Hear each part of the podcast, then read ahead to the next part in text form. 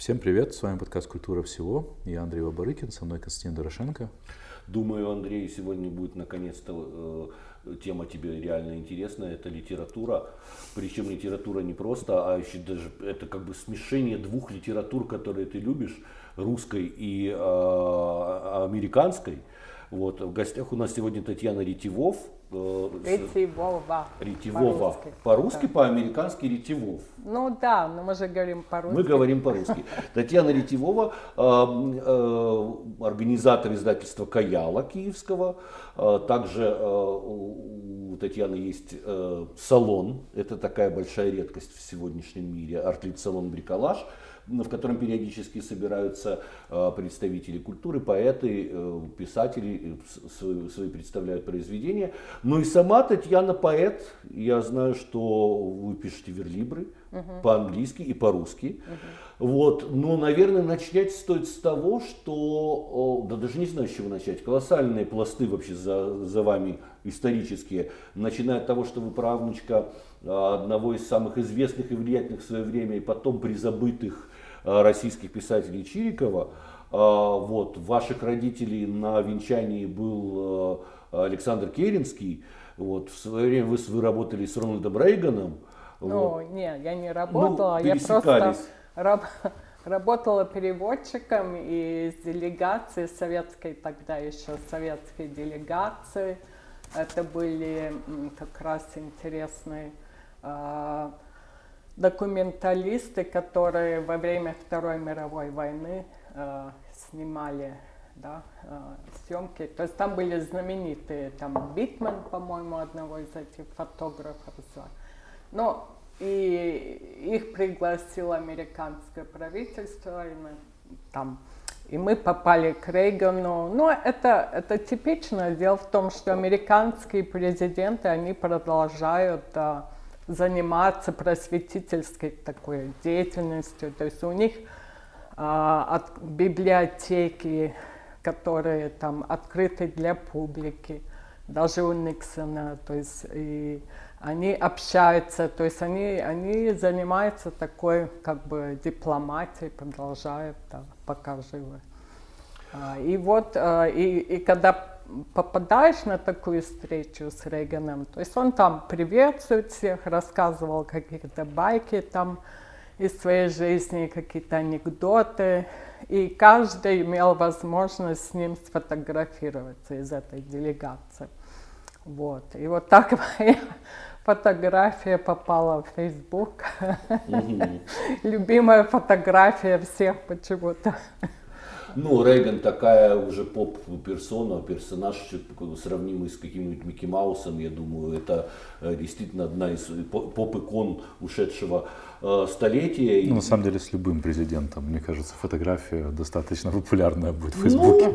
Ну, мне кажется, на Рейгана пришло... Но он не скучный президент. Да, он не скучный, на его время пришло как бы вот такое золотое время американской империи. Да, да, э, да. Рассвет шоу-бизнеса, там, поп-культуры, Э, всего этого модыщей победа в холодной войне. В общем, как-то да. это было такое, я, я так понимаю, пару раз побывав в, в Нью-Йорке за свою жизнь, я видел, что по временам Рейгана существует определенная ностальгия, как по такому золотому да, веку. Да, у меня ностальгия точно по этому времени. Даже у меня ностальгия по холодной войне. А это интересно. Да, ну потому что тогда как бы культура э, иммигрантская процветала, потому что деньги были на издательство. Все вот эти иммигрантские издательства, как они существовали? Ну, наверняка там за какие-то средства выкупались тиражи, распространялись вот а, где надо.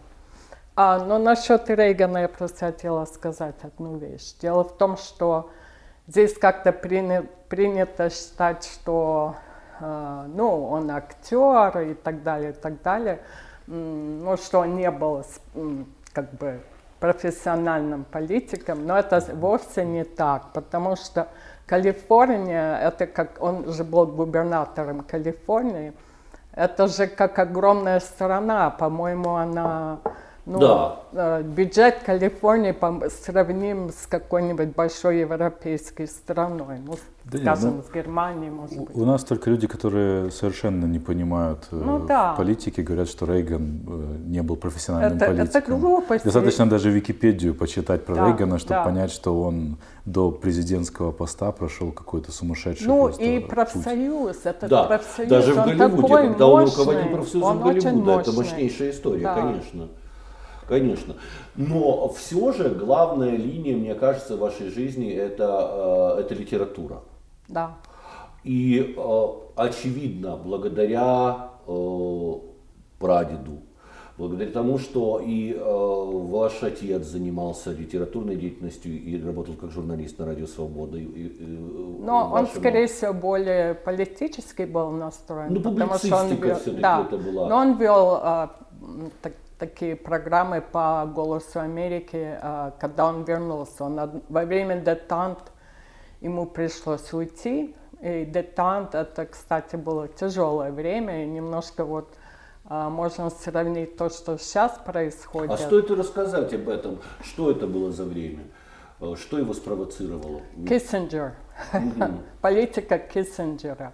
То есть и, и вот сейчас она продолжается. То есть вот подспудно Киссинджер влияет, ну я так считаю, на, на Трампа, на, на американскую политику а, по отношению, ну вот это странное такое отношение к России. То, то дружит с Россией, то нет. Интересно ведь не только с Россией. Именно Киссинджер э, во многом автор такой антиевропейской, антифранцузской доктрины э, американской внешней Да, политики. да, да, да. Всякого рода охлаждения отношений Ага, с Европой. И вот эта волна сейчас очень четко у Трампа прослеживается. Потому что, помнишь, даже огромную книгу Киссинджера «История дипломатии», там треть этой книги была посвящена тому, почему Франция уже не великая страна. Э, То есть как, как- какой-то момент такого неприятия, очевидно, у Киссинджера прослеживается. А, Так же, как у Бжезинского русофобия. Это Да, ну, да, никуда от точно. этого не денешься. Да. А, ну, так извините, а, отец ушел из «Голоса Америки» во время детант, а, потом его позвали обратно, когда закончилась а, детант, и как частный такой корреспондент, и ему дали свободу свои передачи делать на разные темы. Ну, у него, например, были чтения а, Солженицына, а, там архипелаг, ГУЛАГ и, по-моему, Красное колесо. Я помню, тоже. я помню, потому что я помню, я слушал это как раз тогда на «Голосе Америки», чтение Солженицына. Да. И потом с Аксеновым они вместе читали, а, то есть отец вел, вел это все, ожог, по-моему, Аксенов тогда читал. А, ну и на, на разные темы. Э, было тоже насчет Э, очень войны. действительно тогда доносилась в самом деле не только политическая, а культурная информация, потому что, например, впервые распад атома Георгия Иванова я услышал именно по «Голосу Америки». Да. Был совершенно поражен, потому что с такого плана постмодернистской литературой советский читатель, слушатель совершенно не был знаком в э, 80-е годы. То есть это авторы читали свои произведения э, прямо по радио или как это А, происходило? ну, нет. э, то есть, э, что касается Солженицына, э, он э, просто чита- читали разные там ведущие, разные отрывки из архипелага ГУЛАГа. Но это была передача э, как бы отца, то есть его тема. Э, насчет Афганистана, насчет э, экономики этого Фридмана, передача насчет Милтон Фридман, да, экономист. А, ну, такие большие темы, которые он мог развивать сам. А, не, не то, что просто новости, потому что, касается новостей, то «Голос Америки», а- они не, а, то есть журналисты, они как бы э, беру- должны были брать два или три источника для любой новости. Они сами не могли составлять. Но, что интересно, у отца были связи с местными журналистами, да, американскими, Washington Post, И он им подсказывал иногда, вот, на что надо обратить внимание, что происходит. Потому что отец был один из самых главных специалистов по диссидентам для «Голоса Америки». То есть у него был ар- архив свой, который он там оставил, который непонятно, что произошло с ним. Но он там насчет Буковского, насчет а, Марченко, Тимофеева вс- всегда вот а, у него была самая последняя информация. А, Живя в Америке, все-таки, я так понимаю, что ваша семья ощущала себя представителями российской культуры, Да, не только американской. ну да.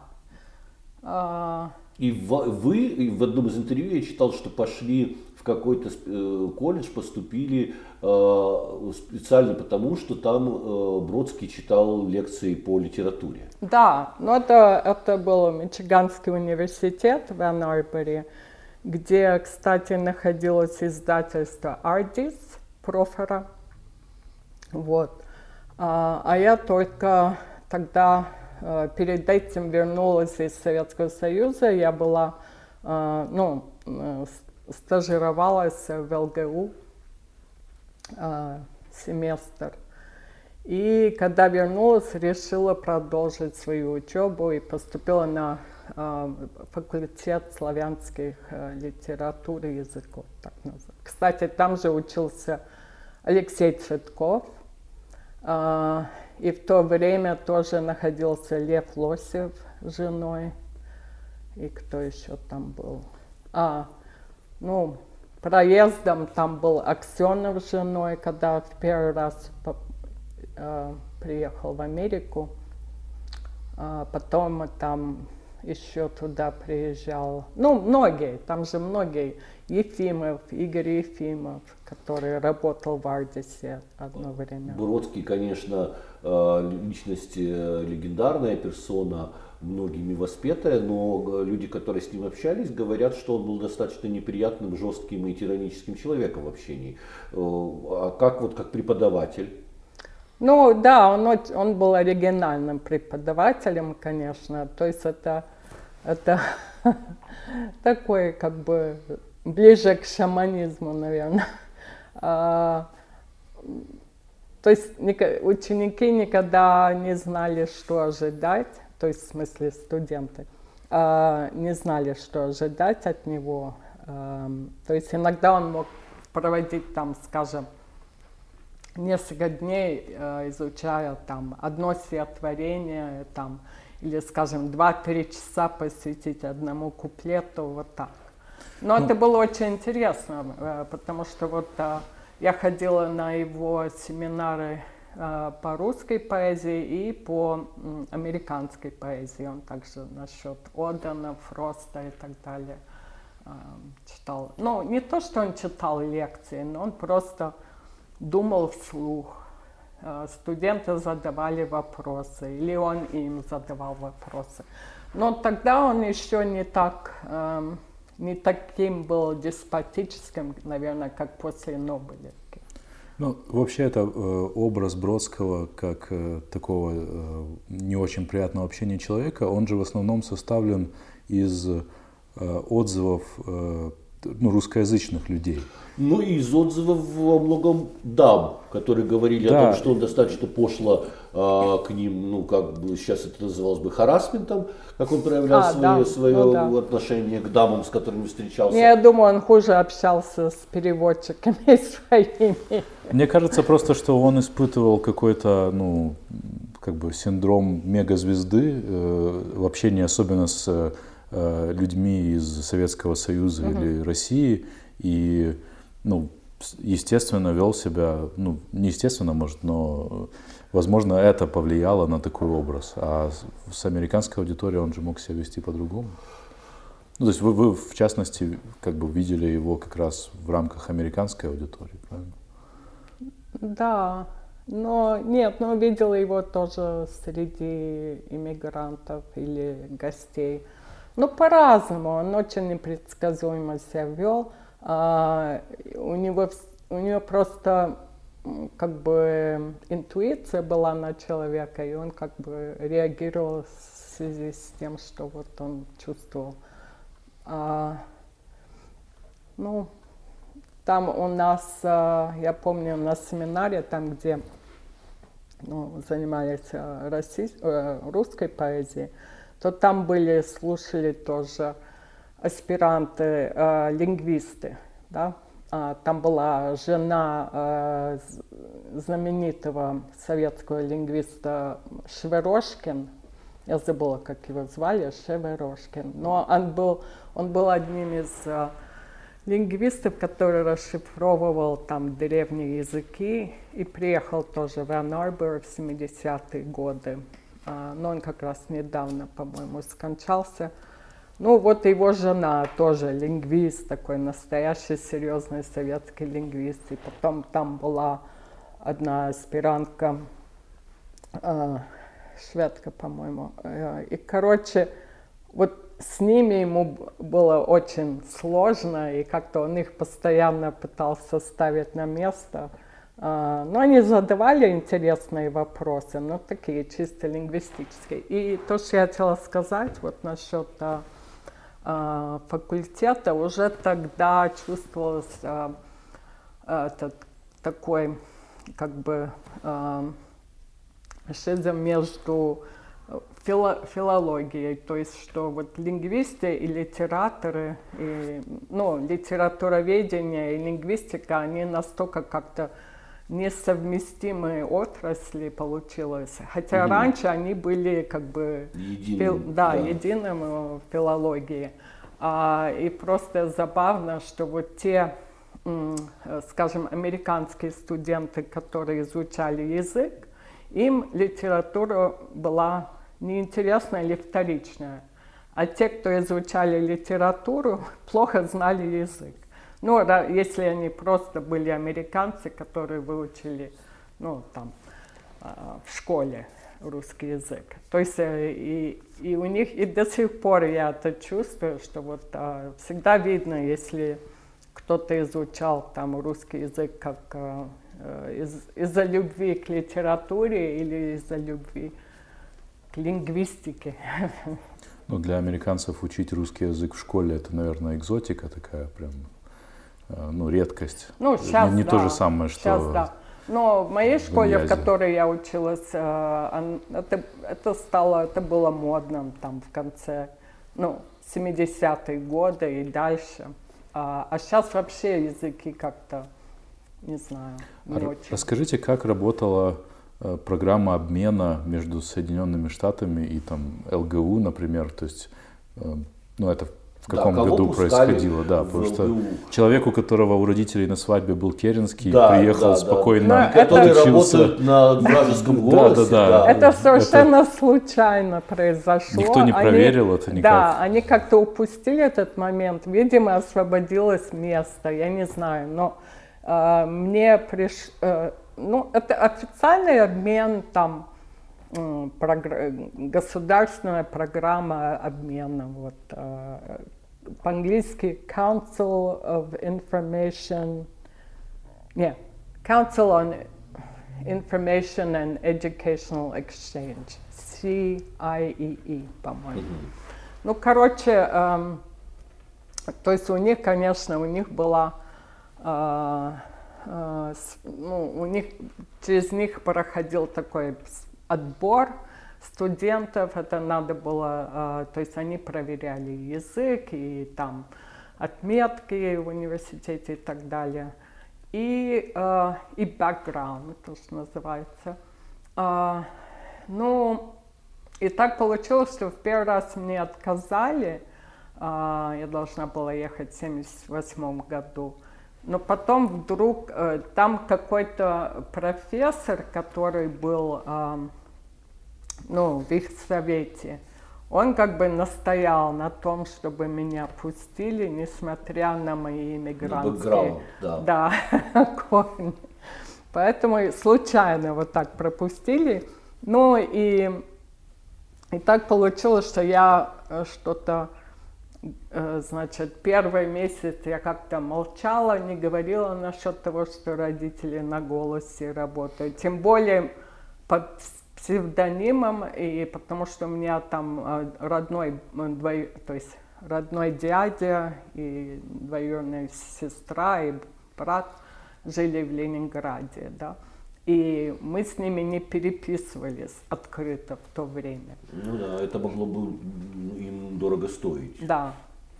Ну и, короче, я молчала, молчала, и вдруг что-то такое произошло, и я проговорилась. И после того, как я проговорилась, началась слежка каждый день. А, в один день, я помню, семь разных этих э, КГБшников за мной ходило. Да. Вы их замечали Даже... всех? А? Вы их все замечали? Да, а, они открыты, но а. тогда они вели себя гораздо более культурно, чем сейчас. А, потому что тогда они, они соблюдали дистанцию. Да? То есть даже когда мы садились в туристический автобус «Интурист», ехали там за Горск, они тоже за нами ехали, но никогда не нарушали дистанцию. А сейчас Да, нынешняя Россия дает фору даже Советскому Союзу. С другой стороны, этим КГБшникам, видимо, было интересно узнать, чем вы будете заниматься, и, возможно, они как бы Да, так... я не знаю. Я думаю, они просто... Ну, что рассчитывали перевербовать. Да, да, или, например, не, перехватить какой-то шпионский... Тогда нет. Шпионскую встречу. Попытка вербовать была, когда я работала переводчиком. А вот это интересно. Да, когда я ездила а, с делегациями разными. А, эм, ну, из Министерства обороны США, когда а, ездил в Москву. То есть вот эти А пытались, воен... вас пытались завербовать ЦРУ или КГБ? Не-не, КГБ. ЦРУ все понятно. И, ну, военные переводчики, они же все проходили специальную такую подготовку, да, и они пытались, ну, они это... А как это происходило? Вот с, с, сам процесс попытки завербовать? Ну, э, э, ну, просто давили как-то на психику, пытались вот э, пригласить, чтобы пойти на какую-то вечеринку после, да, да, и, то есть это исключено совершенно нельзя было, угу. когда вот там путешествуешь с официальной делегацией, еще был советский, ну советское время еще, вот. Но это было уже такое расшатанное советское время или нет? Да, расшатанное, наверное. Ну, 90, 91 а, Уже совсем, совсем расшатанная, да. да. А, вернемся к литературе. Да. А, с чего началась ваша поэзия? С, литера... с, а, как, на каком языке вы начали писать стихи сперва?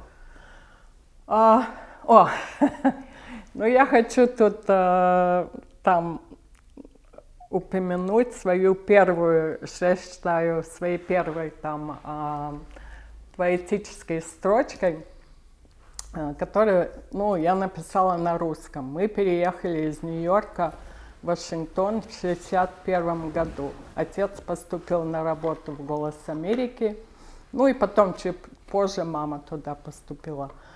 Пока мы переезжали, э, вернее, отец перевозил нас из Нью-Йорка в Вашингтон, э, я написала ему письмо, вот, и написала там, э, то есть я по этому э, письму поняла, что это была зима, февраль, написала, что мы ели блины, видимо, масленица.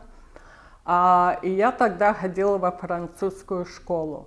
Ездила туда на автобусе, трамвае частично и каким-то образом ехала мимо Белого дома вот каждый день.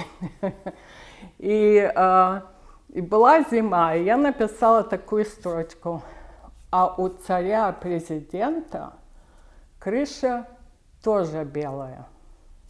Поняли? И в этом очень много. Потому что вот для детей мигрантов, как я, мы же ходили э, в, э, в зарубежную церковь, угу. и там э, э учились в приходской школе и поднимали флаг кому? царю и империи. американскому президенту. Мгм. Поэтому царь-президент, это слилось для меня тогда в шестилетнем возрасте или семилетнем, нет, шесть, в единое. Вот. И то, что крыша тоже белая, это такой образ мощный. Это снег выпал, белый дом. Каждый день проезжаю мимо него. И смотрю, крыша белая. Так вот. Ну, начала я на, на русском, потом э, более развитые стихи у меня были на французском, а, потому что я все-таки училась в, э, в таком французском типа лицее до, а, до 12-13 лет. И только потом я как-то э, постепенно начала переходить на английский, потому что тогда все-таки русский, э, я всегда говорю, что по-русски мы говорили дома, по-французски в школе, а во дворе на английском. То есть первые слова моего младшего брата на английском были, был мат. Амери- Естественно, естественно, уличный язык. Да. да, вот так. Ну и э, начинала я как бы там с рифмы, естественно, детские рифмы там.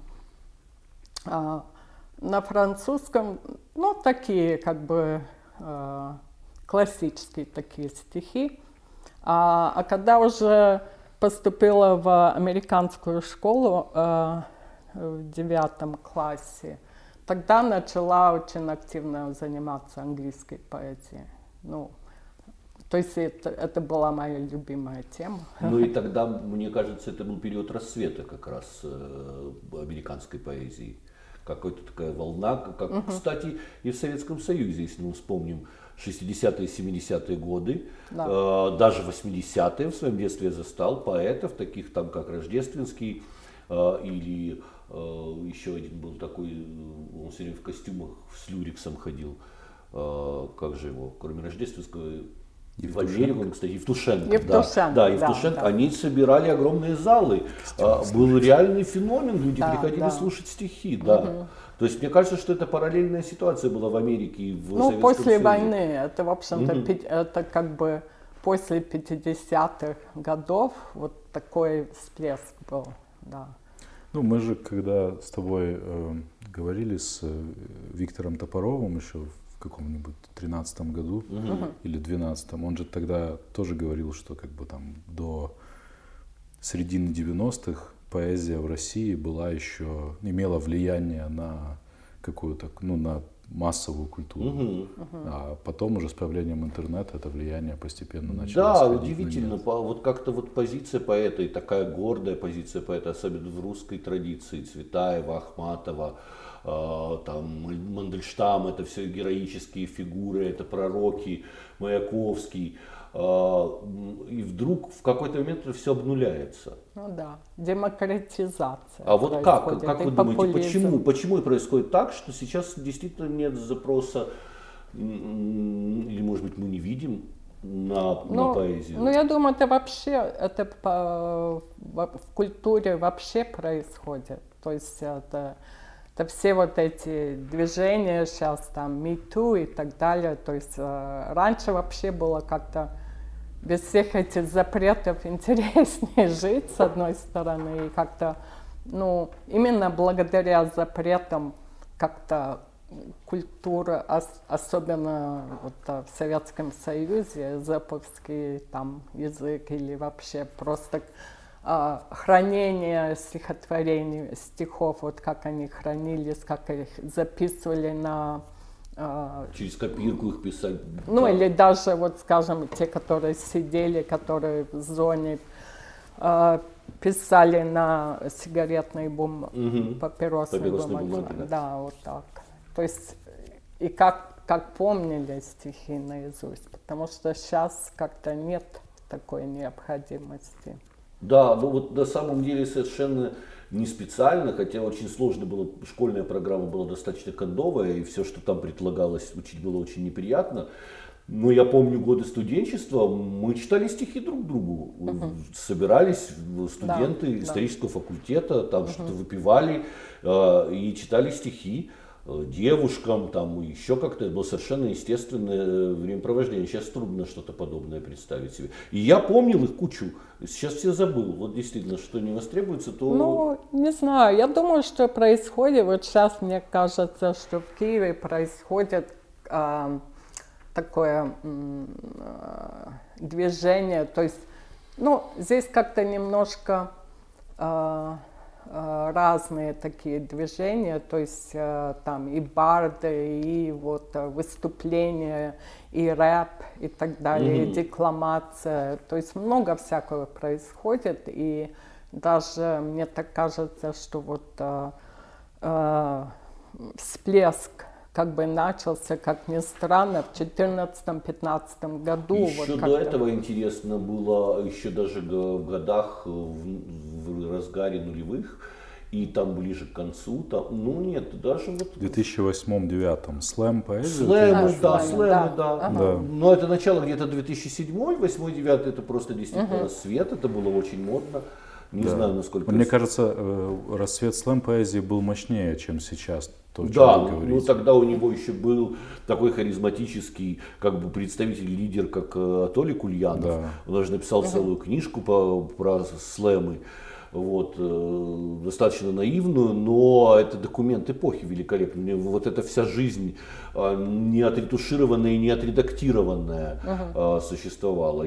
Но здесь такие мощные политические сдвиги, что поэзия, мне кажется, за ними просто не поспевает. Ну и эта поэзия так или иначе очень вторична по отношению к собственно, первоисточникам, которыми они вдохновляются. То есть, если взять поэта Жадана, то, угу. на мой взгляд, это такое вот какое-то копирка битничества, какая-то такая, ну, достаточно прямолинейная и, ну, не знаю, там, с точки зрения, наверное, поэтического, ой, политического месседжа, это, ну, как бы имеет какую-то ценность, но как, как по поэзия, на мой взгляд, это ну, очень вторично выглядит.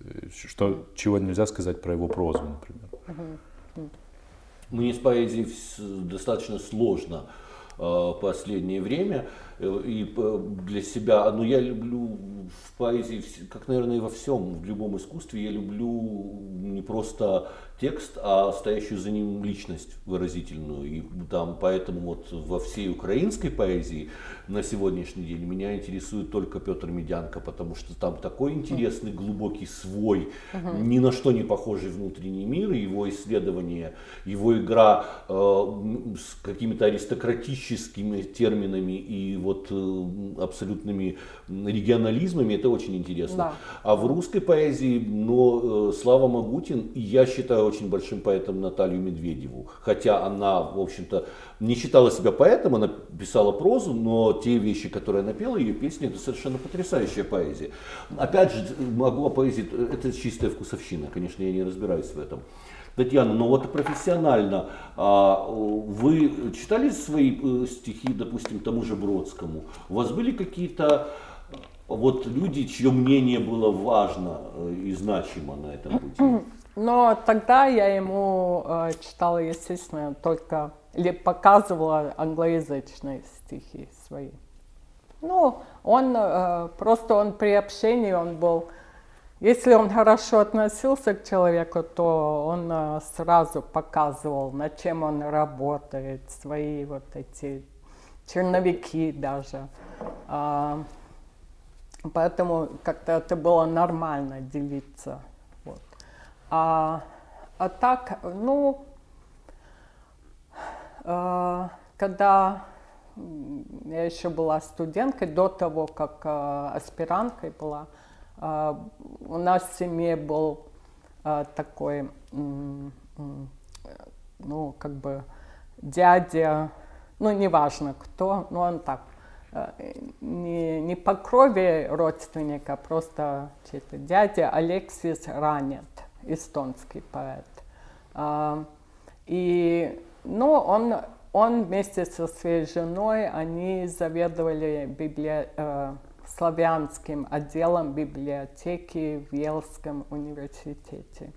Ну и он был очень образованным эрудитом и поэт и издавался на английском, по-моему, в переводе, я не помню. Но он писал верлит, кстати.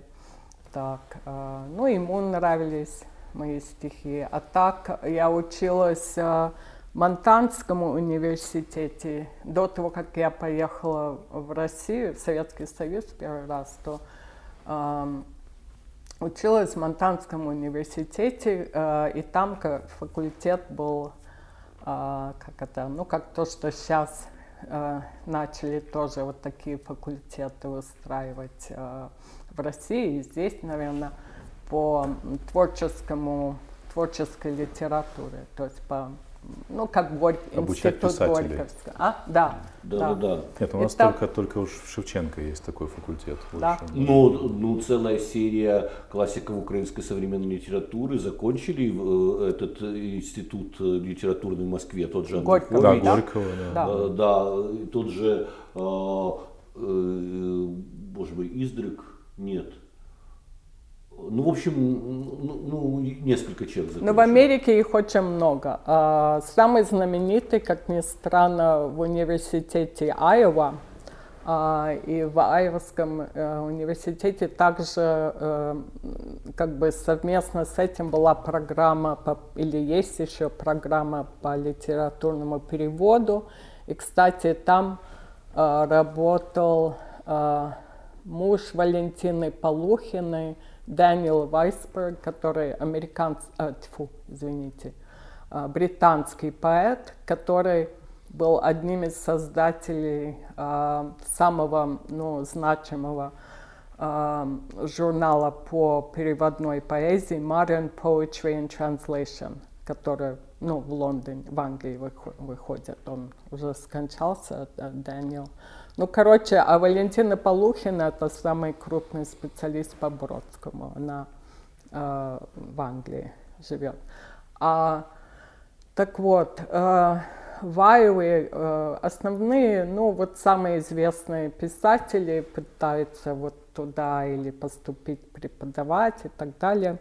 А, а я училась в Монтане, и там у нас был тоже знаменитый поэт Ричард Хьюго, его звали. И он представляет такую э, западную, э, американскую школу западного побережья. Э, у него региона, я бы назвала это региональными метафизическими стих, стихами. Вот, э, то есть у него очень много там сюрреалистического, э, но он, он может быть ближе к к языковой школе, language school, mm-hmm. то, что называется, но, но не совсем, все-таки они отличаются. То есть его учитель был такой поэт Теодор Редки. Слышали? Mm-hmm. Теодор Редки.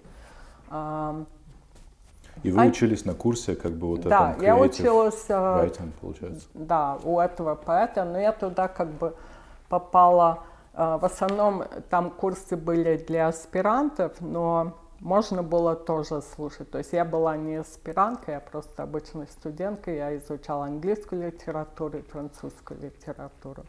Ну и много слушала вот а, там курсы. И... Интересно, насколько можно научиться поэзии. То есть мне всегда вот этот даже да. институт Горького меня всегда волновало, как, как да. научиться быть писателем или научиться быть поэтом. Это же такая ну, очень индивидуальная, странная штука. Даже научиться ну, быть художником еще более-менее понятно, потому что есть какая-то академическая школа, там, ну, постановка да. руки, рисунка и так далее. Ну да, но самое важное в этом было просто э, возможность услышать самого вот, поэта, которого ты уважаешь и ценишь, и знаешь его там поэзию. Вот это как бы деконструкция получается. То есть вот ты слушаешь его, он объясняет иногда. Вот он свои стихи тоже читал, объяснял там какие-то образы и так далее. То есть вот его мышление, оно, э, то есть вот этим э, своим мышлением он как бы студентам показывал, как надо об, обращаться с письмом, то есть вот как А мне кажется, это то, что, собственно, люди и выносят из высшего образования, когда они э, видят образ мышления тех или иных Да. достойных профессоров. Да, Все да. остальное можно прочесть в энциклопедиях, в книгах. И, собственно, ВУЗ это передача как раз умения мыслить. М, Когда я вспоминаю свое образование, я тоже вспоминаю нескольких профессоров, которые именно этим, своим умением мыслить, Да, меня и заставили о чем-то задуматься. А, Тут э, и- из-за другого, ну, как бы, мне кажется, и не, ну, не имеет смысла получать высшее образование. Только через вот такую передачу от реально мыслящих людей. То, что в книжке ты не вычитаешь, когда ты видишь, как строится эм, цепочка размышления. И это очень интересно. Это то, что люди, не получившие высшего образования, не могут понять, э, что наиболее ценно в этом. Да. Но и это меня приводит э, к мысли о том, почему я здесь. Да. В смысле, почему я в Украине. Почему в Украине, А, да. потому что вот я э, э, люблю говорить, что вот все-таки вот когда познаешь вот историю на месте, а, это тоже очень э, сильно влияет на твою, на твою возможность понять, что происходило. А, потому что даже история, там, скажем, Второй мировой, а, до того, как я приехала в Украину, и здесь, я уже здесь 25 лет, а, для меня просто слова оккупация, эвакуация, это были какие-то абстрактные понятия. А сейчас я просто нахожусь на месте, где вот это все происходило. И я- где люди, которые здесь родились, действительно пережили либо оккупацию, либо эвакуацию, вернее, их предки. Или и то, да. и другое. Или и то, и другое, да. да, да. А потом, а, ну вот как мои родители попали, а, ну уехали, а, значит, а, ну мама со своими родителями, они отступали с немцами из, через Киев, то есть они бежали от Красной Армии. Ну вот у нас был э, э, в гостях недавно э, директор театра, актер э, Слава Жила, и мы с ним вспоминали э, театральную сцену киевскую. Есть же непосредственная связь и с Чириковым, потому что в свое время после волны черносотенных погромов Да. а, а, еврейских, которые ос- особенно сильны были в Бессарабии и в Украине, Киевский украинский театр поставил принципиально пьесу Чирикова «Евреи». А, И таким образом, э, в том числе и, и украинская э, киевская интеллигенция выразила свою позицию. Эта пьеса имела очень большое влияние вообще на развитие украинского театра, потому что Гнат Юра и Лесь Курбас говорили о том, что на них повлияло. То есть даже так, к- вот таким интересным образом, спустя э, годы, все равно вот, это, вот, вот, вот этот чириковский дух, может быть, тоже каким-то образом вас сюда затянул неожиданно. Ну да, потому что у них была дача в Крыму, в Батилимане. И я помню нашу первую поездку в Крым с родителями. Мы, ис- мы как бы, это было, по-моему, в 97 году. А, Мама-то была в Крыму в детстве, да. Отец никогда не был, я никогда не была. И наша основная задача была найти этот мифический Батилиман, где были дачи Чирикова, Билибина, Вернадского и других. А, и, и вообще и никто не знал, где этот Батилиман, потому что это закрытый военный, там, военный город. э, Ну, не город, а местность, потому что там находились эти а, атомные подводные лодки. Эм, Короче, никто не, не, не знал, и очень трудно было найти, как туда попасть. И как у меня часто бывает, я нахожу ответы в, в- книгах. А, мы, я была уверена, ну мы все спрашивали, мы по- весь Крым объездили в поиске этого несчастного Батилимана. Наконец мы поехали в музей Чехова, и я чувствовала, что я там найду ответ. Музей Чехова в Гурзуфе, А, в Ялте. а, в Ялте. Да. И это самое. И там были разложены разные жур- академические журналы, там из а, Таврического университета, Киевский или тьфу, Крымский архив. Я его открываю и читаю. там э, насчет моей сестры моей бабушки, там Людмила Чирикова, Батилиман, и, и где-то находится. И вот просто удивительно. Но, мы нашли. нашли в итоге? Да, мы поехали туда, но тогда там еще была, ну, была такая закрытая зона, а, но э, через несколько лет мы попали, ну, вернее, через 7 лет, по-моему, мы попали на э, ахматовские, пушкинские чтения, и в том числе там провели чириковские чтения, как раз вот на месте Батилемана, там уже был а, такой как бы, ну, кур, ну не курорт, а в смысле, там просто устраивали всякие, могли устраивать конференции, там можно было ночевать в этих общежитиях. Так мы, конечно, а в итоге туда попали. что-то? Вот эти дачи сохранились или они э, уничтожены? Ну, вот тогда была попытка, э, во-первых, найти где-то было, но там ничего физического не сохранилось, mm-hmm. просто карты, и, и есть карты, и, и как-то э, смогли определить, где которая дача была. Но там же, по-моему, а, когда было это землетрясение в Крыму? В 30-е или, по-моему, в 30-е годы. Mm-hmm. Короче, вот то место, по-моему, оно а, было частично уничтожено. Но зато осталась э, память иная вещественная о дружбе Билибина и Чирикова. Это да. портрет вашей бабушки Кисти Билибина. Да, да.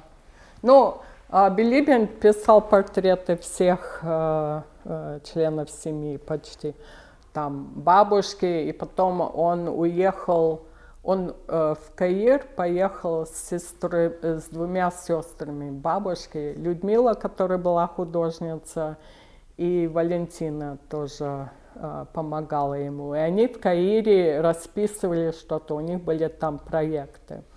А, вот.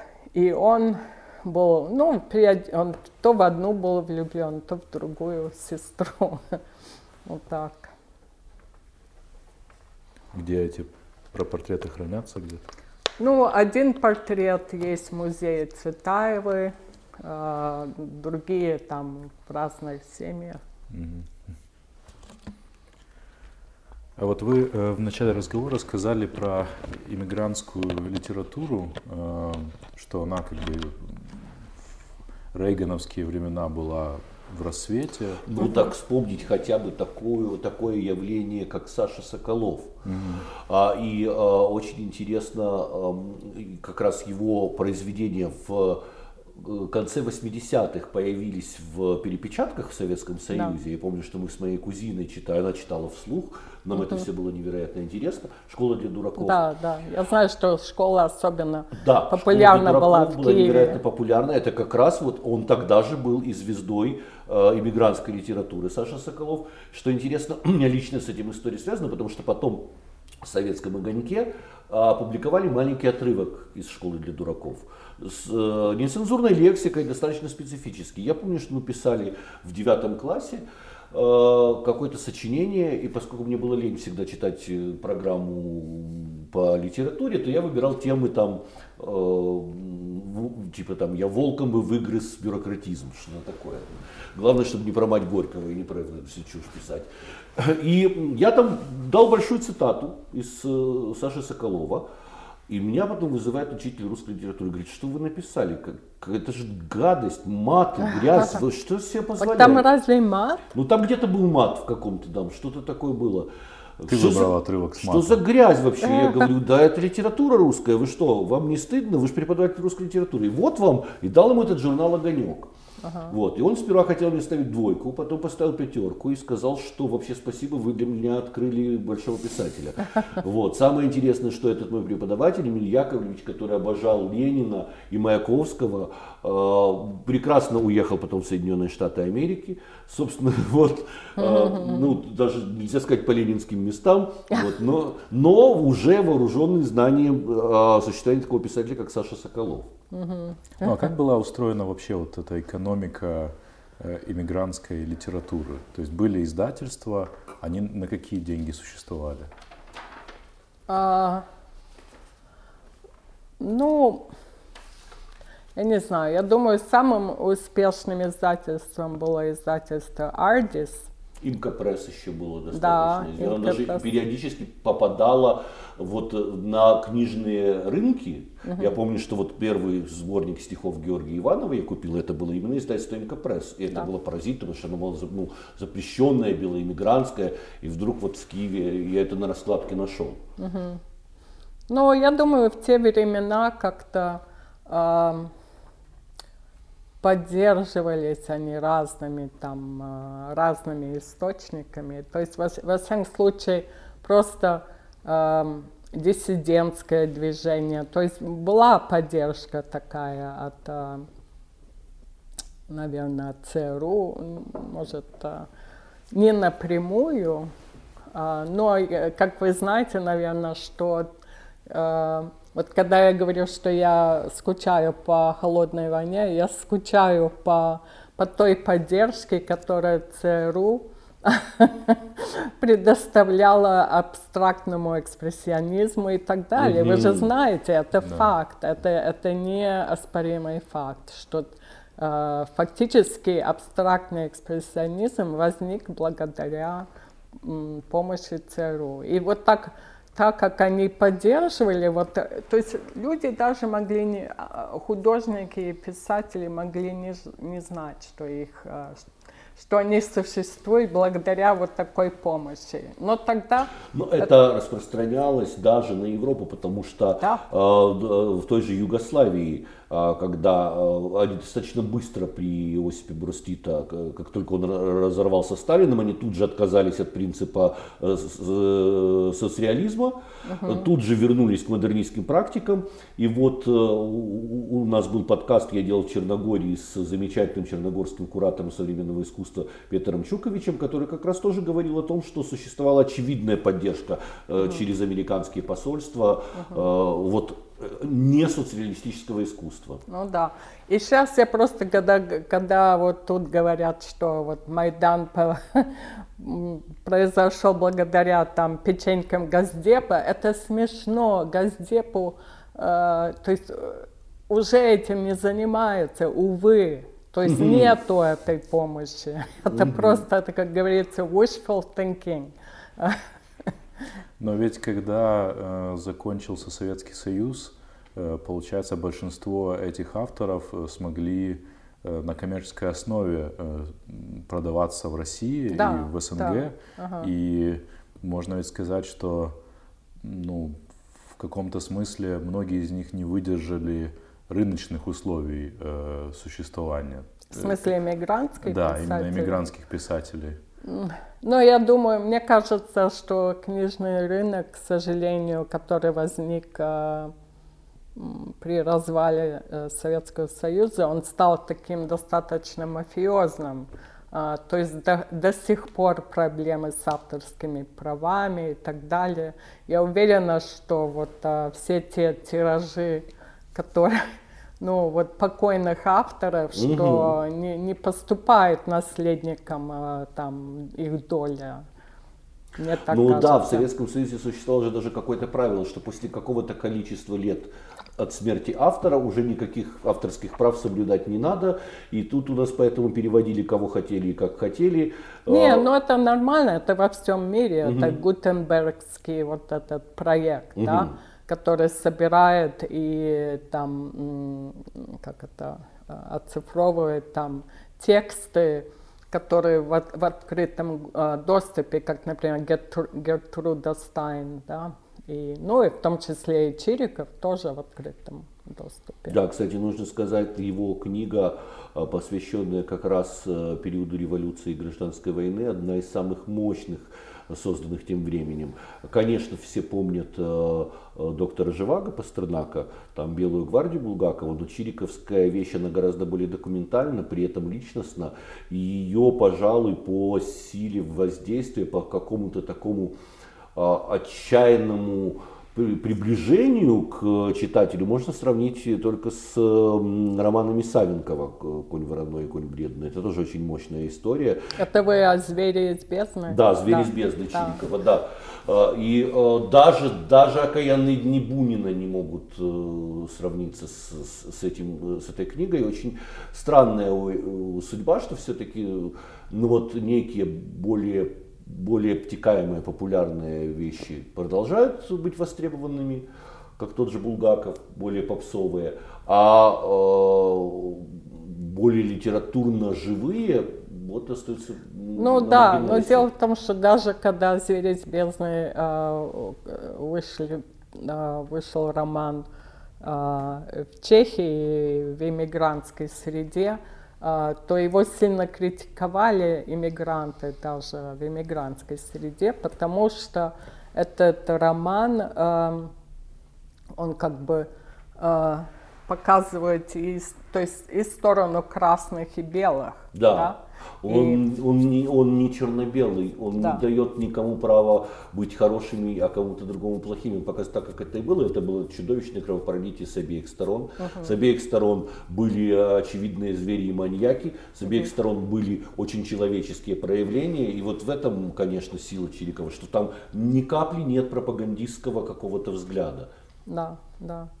Ну и так же, как Марина Цветаева, тоже критиковали в иммигрантской среде. То есть это, была та, это был еще тот гадюшник.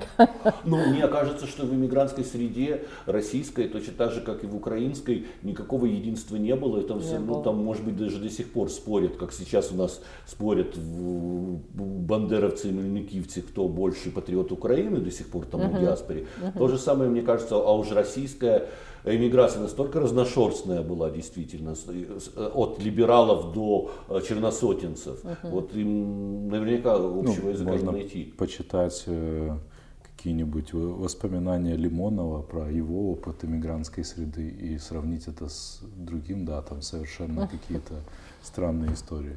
Но а существовала ли какая-то градация? Вот вы, вы потомки белоэмигрантов, какая-то аристократическая история. Потом же было еще несколько волн иммигрантов. И так называемая колбасная иммиграция. Да. Э, и, и вот отдельные э, убегавшие из Советского Союза персоны, такие как Бродский или э, вот тот же э, Лимонов. Лимонов, да. Лимонов, да.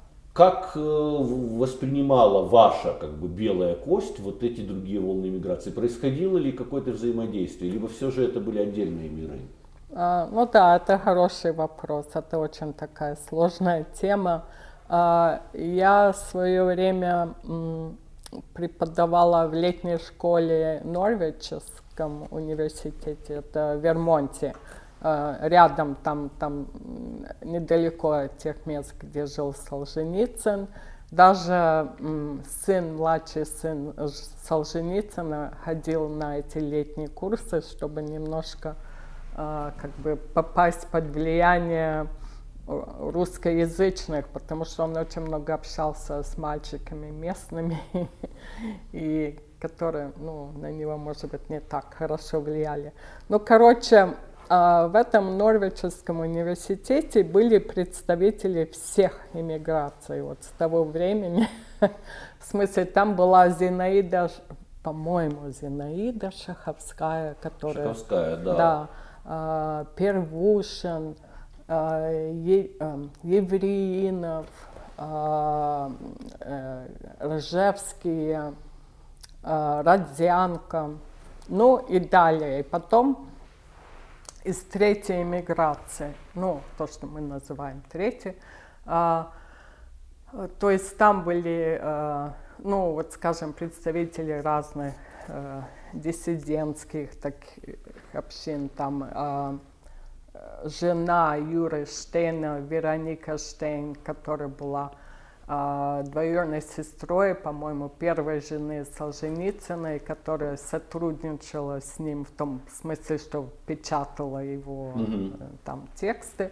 Короче, вот это такая известная семья, и ее дочки.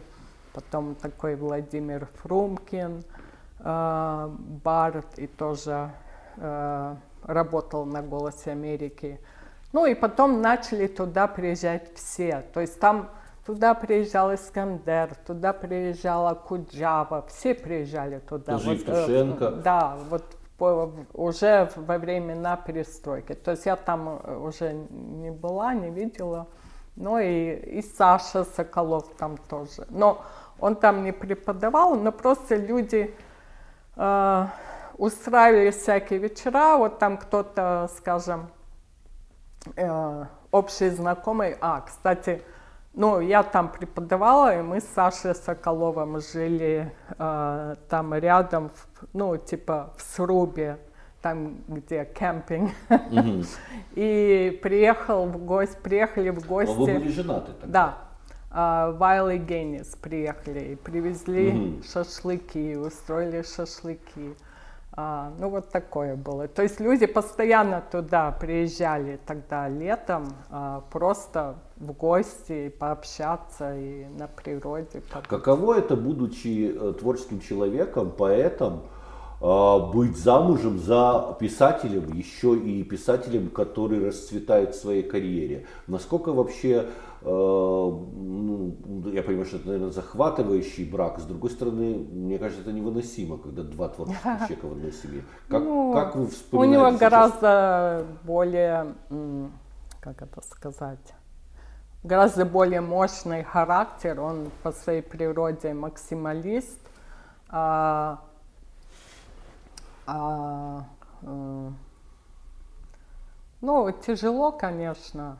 И, но в смысле, ну, то, что хоро- приятно было, это то, что он меня всегда поддерживал вот, в моих э, творческих там, планах и переводах и так далее. То есть он очень деликатно и демократично относился ко мне. То есть я не чувствовала там, что... Не было позиции мэтра.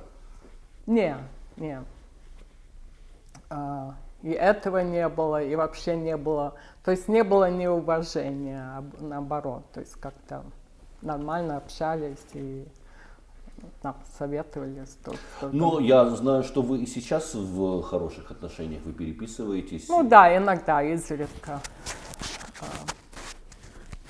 Как сложилась его э, дальнейшая судьба? Потому что я помню этот всплеск 80-х, начала 90-х, а потом, ну, может быть, у нас ну, там специфические потоки информации, как-то мало стало слышно, потому что появились новые звезды, появился Сорокин, э, и это была новая любовь, э, абсолютно поразившая, захватившая всех.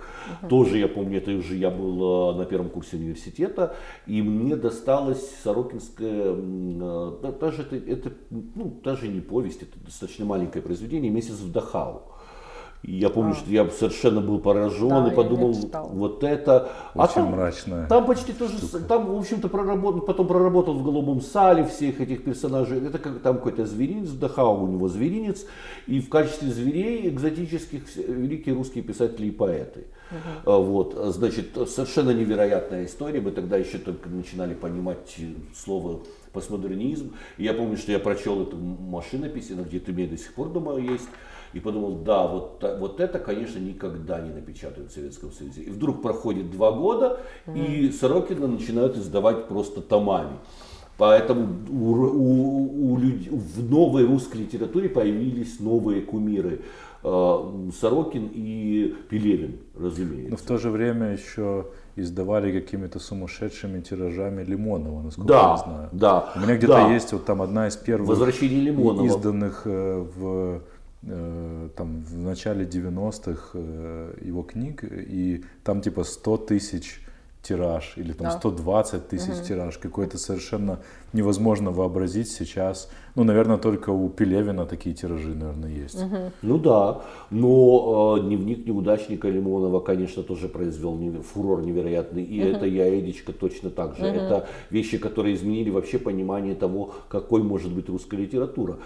И вот в, это, в, в этой всей волне где-то на территории советской, постсоветской Саша Соколов э, растворяется. Что с ним сейчас? Вот интересно. Ну, я думаю, никто не знает. И я не знаю, я не могу ответить, потому что, ну, В прошлом мне году фильм же снимали про него. на в России. позапрошлый, Позапрошлый, по-моему, да. Да, ну просто мне кажется, что, э, что вот сейчас просто столько насыщенной информации, столько вот э, фейковых новостей и так далее, очень трудно разбираться в этом всем.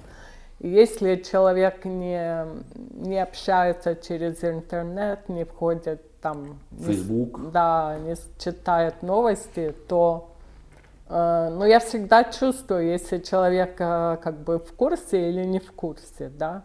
А, то есть он такое ощущение, что он как бы немножко выпал, да, mm. из этой истории. Он как-то, ну не знаю, там Кинджеев и, и Цветков с ним раньше общались, они тоже приезжали туда, в Вермонт, там после меня вот тоже. А, он дружил, кстати, с Глебом Глинкой, чья жена погибла, помните, Елизавета Глинка. То есть они все, многие туда к ним ездили.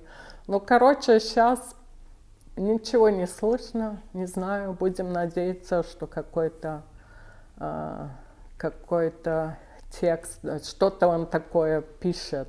Но... Ну вот интересно, что он не соблазнился тем, чем соблазнились все, от Солженицына и до э, Лимонова и кого угодно, это вот возможностью стать, стать пророком в своем отечестве, наконец-то получить сатисфакцию. Uh-huh. Он из тех, кто не, не стал делать в сторону там, э, исторической родины никаких реверансов, и эта позиция достойна уважения, потому что метаморфозы, которые произошли с Солженицыным и с Лимоновым, они чудовищны. Солженицын который вошел в историю литературы как борец с тоталитаризмом, с насилием и с империей, вдруг возвращаясь в Советский Союз, разражается брошюрой «Как нам обустроить Россию», где оскорбляет да, все соседние да. государства, называет Казахстан под, подбрюшьем России и так далее. Это такой манифест Махрового, Густапсового имперства, который, угу. а, а, когда мы слушали э, «Красное колесо» на э, «Голосе Америки», мы не могли себе представить, что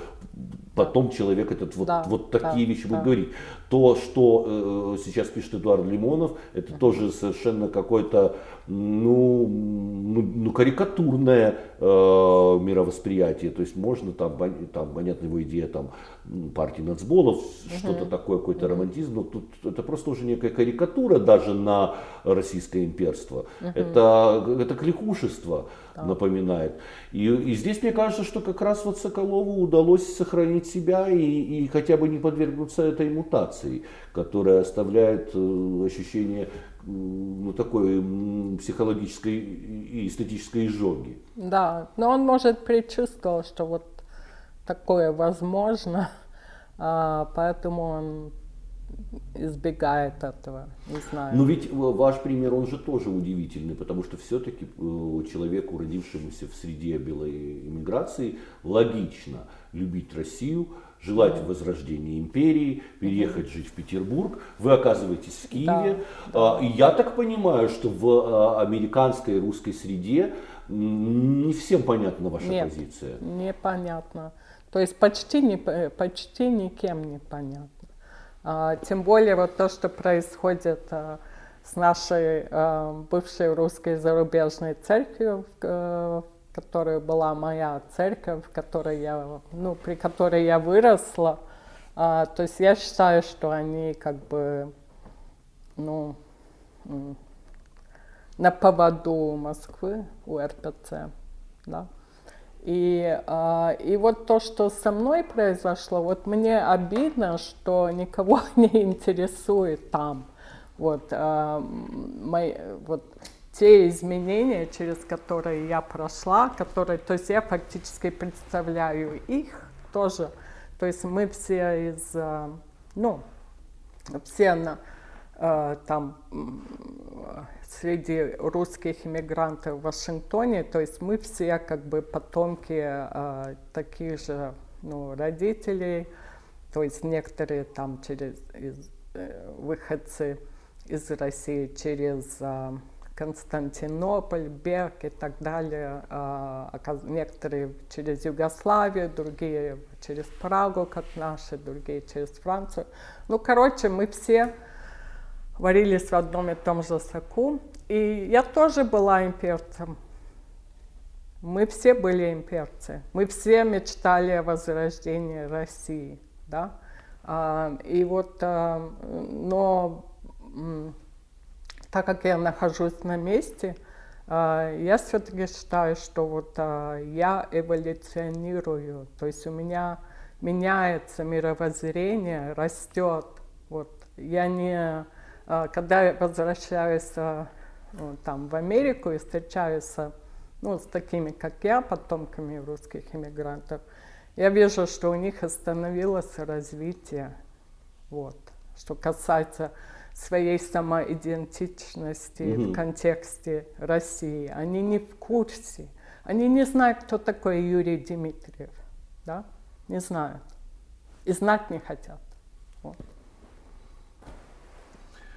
Да, это действительно интересно, но может быть это и есть некий закон диаспор, потому что если мы посмотрим даже э, на настроение украинской диаспоры, угу. они в разы более э, агрессивны, э, националистичны, э, радикальны, чем э, взгляды людей, живущих в Украине. Да, ну и национализм да. это же тоже отсутствие развития, по большому счету. Как бы такой, э, ну, классический национализм, Несомненно. исповедуется. Э, ну, когда шоры, да, когда всякое, могут... да, когда, когда ты отбрасывается, отрицается идея инклюзии, инклюзивности, да, да, начинается да. создание закрытой системы, конечно, угу. это ну, деградационная история.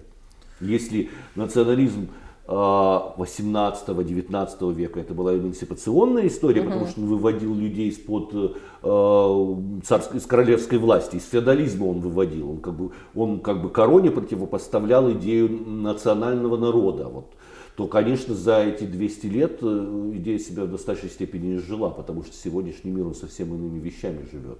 Угу.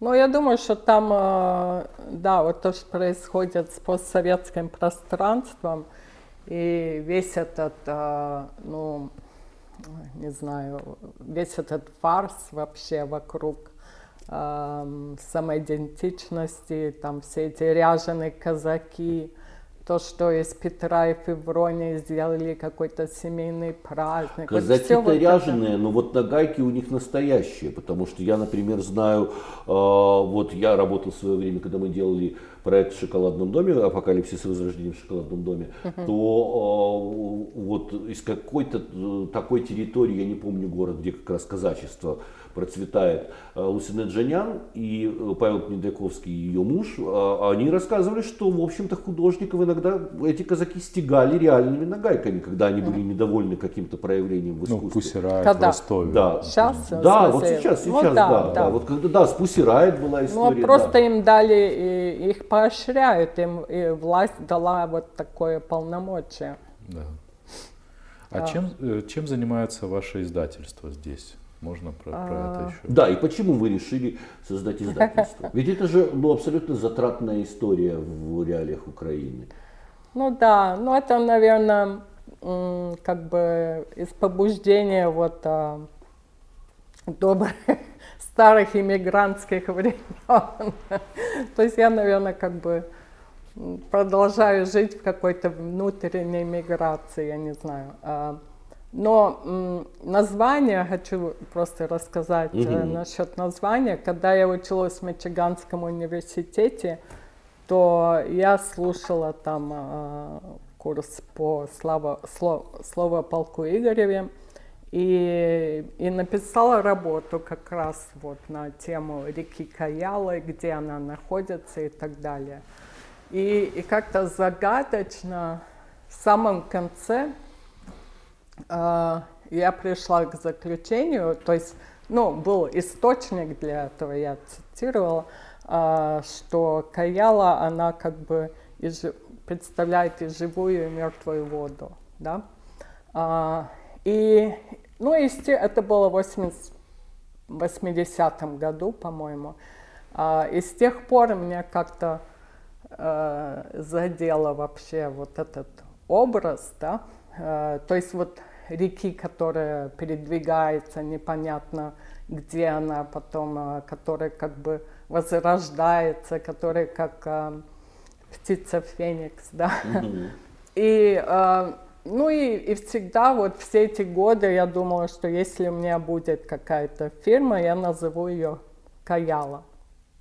И тут, когда э, мы познакомились с редактором нашим Борисом Марковским, который издает журнал «Крещатик», э, и с его помощницей Леной Мордовиной, которая пришла ко мне э, в артлит-салон «Бриколаж» на вторую, по-моему, эту нашу встречу там. А, когда мы с ними познакомились, мы начали говорить, что вот хорошо было бы создать издательство. Только никто не хотел заниматься вот административной частью. А я, поскольку я здесь работала а, в представительстве американской фирмы, нам приходилось то регистрировать, то закрывать фирму, то есть приходилось заниматься всякими такими делами. Ну, я решила взять на себя ответственность. И когда Борис Марковский сказал, только непонятно, как нам его назвать. А я говорю, а я знаю, хм. Каяла. И, и что интересно, так э, получается, что э, один из вариантов местонахождения э, этой реки это так, си, ну, река, которая проходит через Луганск, э, северный... Северный Донецк. Да, да. Угу. А, и это как раз... Что вот, это может быть и есть Каяла. Да, то как это один из вариантов. Как интересно. Да, да. То есть это как раз река, которая там, э, ну, с одной стороны находится Украина, с другой ЛНР. Да, ну и в общем это совершенно нормальные совпадения, потому что э, Украина мистическая, угу. мифическая территория. Угу. В конце концов, мы сейчас с вами вот Киеве разговариваем, здесь совсем поблизости был Соловей-разбойник, в общем-то и Змей Горыныч, и, и, и, и Кощей Бессмертный, это все наши э, в прошлом Жители. соседи, да. Так что здесь, конечно, Граждане. очень все пропитано всякого рода э, мистическими удивительными вещами. Ну, Я... и, сейчас, извините, да, да. последнее слово, э, значит, насчет издательства. Ну и таким образом река Каяла, то есть это как бы символизирует вот э, необходимость там э, мертвой и живой воды для того, чтобы как-то восстановить что-то, да, и вот оно, оно как бы, она, эта река играет, продолжать играть, продолжать жить, продолжать играть какую-то роль через наших писателей. Да, и, и в общем-то Каяла это, это такое издательство ниша для русскоязычной литературы украинской. Есть действительно очень интересные имена в украинской и русскоязычной литературе. Угу. Тот же Матковский, которого вы издали рассказы, великолепные совершенно для меня это было открытие, причем я сперва о нем узнал а, а, от своей кумы Аглаи Топорова из Петербурга, и потом а, вдруг да. я вижу, что у вас выходит книга его рассказов. Ага. Ну и тоже очень приятная для меня история, это то, что Каяла выпустила книгу э, «Конец географии» Людмилы Загоруйко, да. и более того, эта книга в этом году получила премию имени Короленко, одну mm. из немногих премий для русскоязычной литературы в Украине. То есть это действительно очень живой процесс, не мейнстримовый, возможно, да. но для меня значимый, потому что я считаю, что Украина как раз, как и, как и нормальная европейская страна, она богата своей много, многонациональностью и поликультурностью. Угу. Собственно, что и отличает Э, центральноевропейскую страну вот от той великой степи, которая наступает на восток от нас. Это да. когда на небольших территориях сконцентрировано очень много разнонациональных, разноэтнических культур. Угу. Если мы возьмем европейские города, Прага, Краков, угу. а, вот, собственно, Львов, Киев, а это были очень многонациональные города, и это, конечно, вот, э, конечно, мне кажется, и Одесса. Этого, Одесса, безусловно, это усиляет э, Украину понимание того, что мы сами себе целый огромный инклюзивный мир. Угу. Э, поэтому, конечно, присутствие издательства Каяла мне в данном случае очень нравится. И мне не хватает подобных же инициатив, допустим, с крымско-татарской литературой или там литературой на идыш, которая фактически отсюда родом во многом. Да. Вот. Нет ли у вас ощущения, что украинский русскоязычный контекст стремительно схлопывается? Да нет. А, не особенно. Но просто есть другая тенденция. Просто люди, некоторые а, поэты, писатели как бы переходят.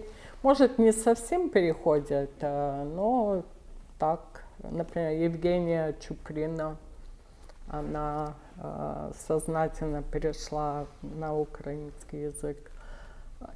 И Акива пишет в основном по-русски, но очень много... То есть сейчас вышла в духе литере ее сборник стихов на украинском.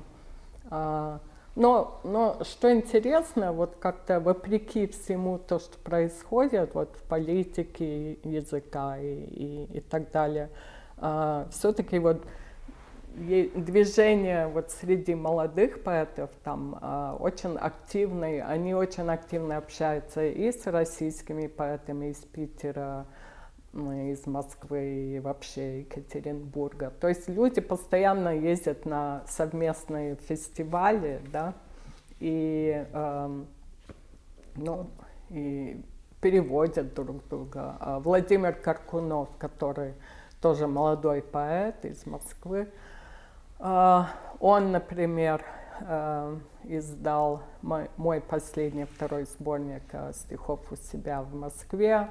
То есть мы постоянно друг друга поддерживаем, мы кого-то издаем здесь, в общем-то, совместными усилиями, даже совместные там проекты, там контекст издательств, то есть, фу, не издательство, а журнал, который выходил в Харькове, потом сейчас парадигма который выпускает Каркунов с, э, с другими местными поэтами. Анна Грубер. Ну и остается фактом, что э, киевляне Александр Кабанов и э, да. Алексей Зарахович, они признанные классики современной, современной поэзии российской. Ну это просто факт. Угу. Даже я знаю, что Зараховича э, стихи где-то ну, в, в каком-то регионе России внесены в хрестоматию по современной литературе э, русской. А Алексей Никитин с его Виктори Парком создал один из лучших романов вообще о Киеве, где и достоверность э, историческая переплетается снова-таки с мистикой, с, с чем-то таким странным. И в данном случае мне э, кажется, что он прекрасный продолжатель. Ну не продолжатель, но просто роман этот Никитина можно поставить наряду с романами Винниченко или Булгакова о Киеве. Киев, к сожалению, городу 1500 лет. А если посмотреть, то он очень мало описан в литературе на самом деле. Ну, кстати, э, мы сейчас тоже выпускаем в пяти томах э, книгу книг Алексея Александрова. Это тоже это такой, ну, опус, а, большая очень книга. То есть она раньше вышла в 2012 году в двух томах, а, а я решила переиздать в пяти томах. Ну, просто так легче читать, во-первых. Ну, и там, там тоже вот вся субкультура, там 90-х и начало нулевых очень угу. ярко описано, очень много ну, знакомых действующих лиц там, а, и все это пересекается. Ну вот, тем не менее, ты сказал про Алексея Никитина. А, ну, Виктори Парк э, прозвучал в первую очередь в издательстве Адмаргине. Да. да. И да.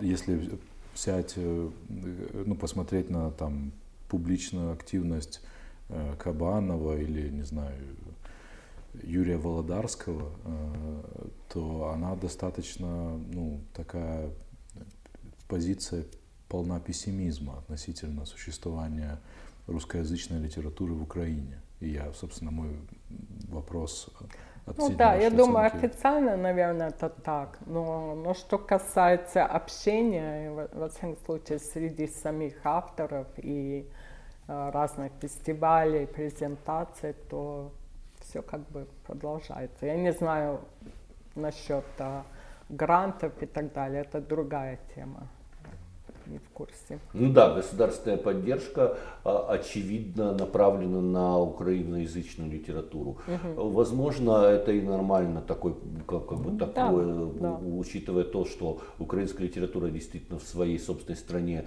слишком долго существовала в ситуации маргинальности. И угу. даже помню по своей школе, вот что как бы, ну, украинский язык литературы, ну такое, можно прогулять и вообще зачем это учить и как, где это кому это пригодится. То есть это действительно было очень странное отношение и то, что сейчас э, власть поддерживает развитие украиноязычного продукта культурного, это очень нормально. Да. Но просто не нужно мешать параллельно развиваться и, угу. и другому. Можно не помогать, но главное и не вредить. Мне кажется, тогда да, это будет да. нормальная история. Ну что ж, спасибо за разговор. Мы будем ждать новинок издательства Каяла. И до новых встреч. Спасибо. Спасибо вам.